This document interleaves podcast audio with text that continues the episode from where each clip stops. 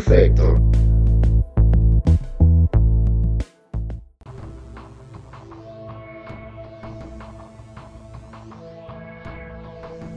Hace unos días, durante una cita de trabajo, tuve la oportunidad de escuchar la amena plática de un ginecólogo retirado. Doctor de carácter bonachón y alegre, que cada dos o tres frases soltaba un chiste de esos de humor viejo pero efectivo.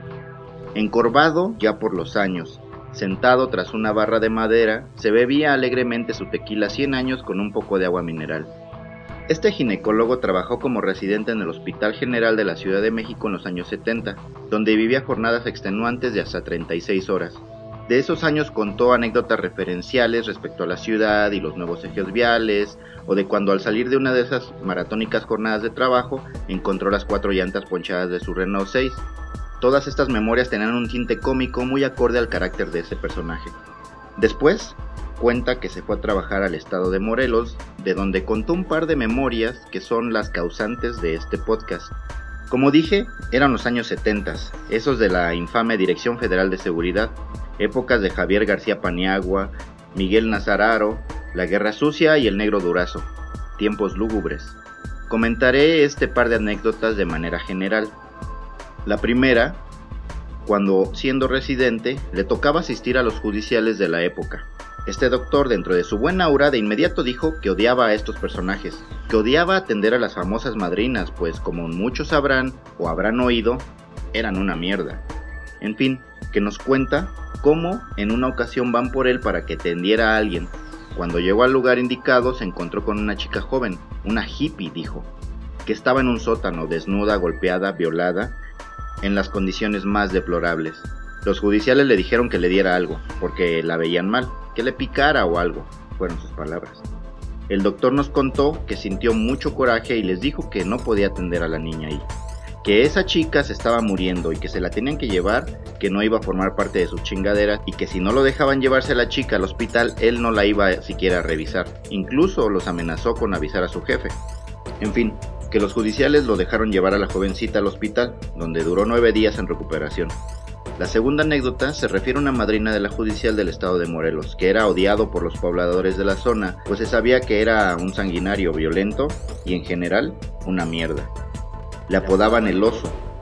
Cuenta el doctor que una noche de guardia llegó el oso a pedirle que los acompañara pues iban a aprender a alguien a un pueblo y que lo requerían en caso de que hubiera algún herido. Le ofrecieron incluso un arma. Este doctor se niega aduciendo que tiene varios enfermos graves en su guardia y que no puede desatenderlos. Horas más tarde llega el ejército con algunos heridos. Había ocurrido una balacera entre los pobladores de un lugar cercano a Tierra Caliente y el grupo de judiciales mencionados a quienes emboscaron y masacraron. Al llamado oso, lo terminaron tasajeando machetazos debido al odio que le tenían, así que este doctor se salvó de morir esa noche.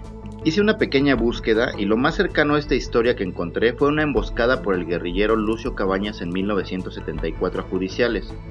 No estoy seguro si esa es la misma historia, pero al menos sé que es muy probable que, aunque pueda ser exagerada, esta pudo ocurrir.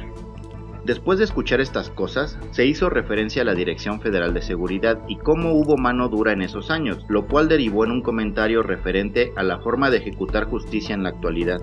Se dijo, ahora ya no les hace nada, los agarran y los sueltan a los dos días. Antes los mataban ahí mismo, por eso había seguridad. Ahora con lo de los derechos humanos ya no se les puede hacer nada. Esto con referencia a delincuentes como los guachicoleros, ladrones o narcos. Al escuchar estas palabras casi con añoranza sobre las viejas formas de ejercer el monopolio de la violencia del Estado, me quedó en la cabeza un grado de incomodidad que no me puedo sacar del alma cada vez que escucho este tipo de comentarios respecto al famoso debido proceso, o los derechos humanos, o los vengadores anónimos, o los comentarios de la gente que se alegra por los quemados en Hidalgo. Pareciera que la memoria histórica no sirve un carajo. De pronto recuerdo cómo cada vez con más ahínco se celebra la mano dura de Porfirio Díaz, una mano dura que mataba a la menor provocación, que llevó a cabo genocidios contra pueblos indígenas del norte del país. Luego, recuerdo cómo cada 2 de octubre, que aunque no se olvida, tiene cada vez más detractores cuando hay marchas conmemorativas. Pienso también en los comentarios de las personas cuando dicen en casos como el de Ayotzinapa, es que quién sabe qué andaban haciendo, o cosas como es que se roban los camiones. Y veo las condenas de redes sociales hacia las feministas que rayan el metro. Veo la hipercorrección política en todos lados. ¿Cómo es que ahora todos se ofenden porque no hay orden? Eso último iba entre comillas, por cierto. En fin, en fin, en fin. Estoy triste, mis escuchas, porque se me hace tristísimo que el país y la sociedad tengan la memoria muerta, porque se nos olvida cuán cruenta y mierda eran esos años de guerra sucia, porque de pronto se siente nostalgia por sistemas represores, con figuras abiertamente impunes que torturaban, violaban y asesinaban con patente de corso, porque se justifica que un dictador como Maduro mate de hambre a los venezolanos, pero se quejan de que países capitalistas apoyen a la disidencia. Me parece ridículo que se sienta nostalgia por esos sistemas represores, que en Brasil gane la ultraderecha evangélica, que en los Estados Unidos voten a esa mierda de persona que es Donald Trump, que en Inglaterra y varios países europeos la ultraderecha se esté haciendo tan fuerte con campañas duras contra la migración, que en Filipinas se hayan celebrado esas leyes asesinas por robos menores, que en México la supuesta izquierda se alíe con la ultraderecha con pretextos pragmáticos y que se aprueben leyes militarizantes con apoyos del partido hegemónico de esos años. Porque somos tontos y tercos y mira corta, pues ahora nos preocupamos por condenar cualquier indicio de crítica al nuevo partido, porque nos llenamos la boca acusando a los periodistas, a políticos y detractores porque no estamos viendo que este grado de violencia verbal y escrita nos puede llevar a justificar leyes represoras, a crear instituciones a manera de Frankenstein que combinan ejército, marina, mandos civiles, policías federales y estatales a manera de la vieja Dirección Federal de Seguridad, con plenos permisos y concesiones que facilitan los abusos, la violencia desmedida, el primero matamos y luego averiguamos las desapariciones, las masacres y ejecuciones porque no solo tenemos al país lleno de muertes en las calles por la violencia, sino que además tenemos la memoria muerta que ya se está olvidando de esos años terribles donde pensar diferente podría significar terminar en un sótano violada o torturado por la agencia oficial, tan solo por ser hippie. Y eso no hace muchos años que pasó. Yo no sé ustedes, pero la verdad es que no quiero que la memoria se me muera, memoria se me muera, memoria se me muera,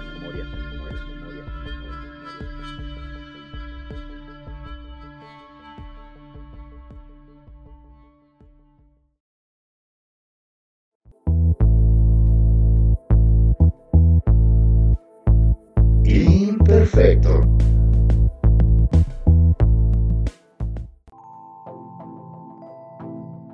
Este podcast es producido por Andador RD, con música original de Hugo Curi, guiones y voz de Carlos Neri. Nos encuentras en Facebook, Instagram y YouTube como Producciones Andador RD y en Twitter como arroba Andador.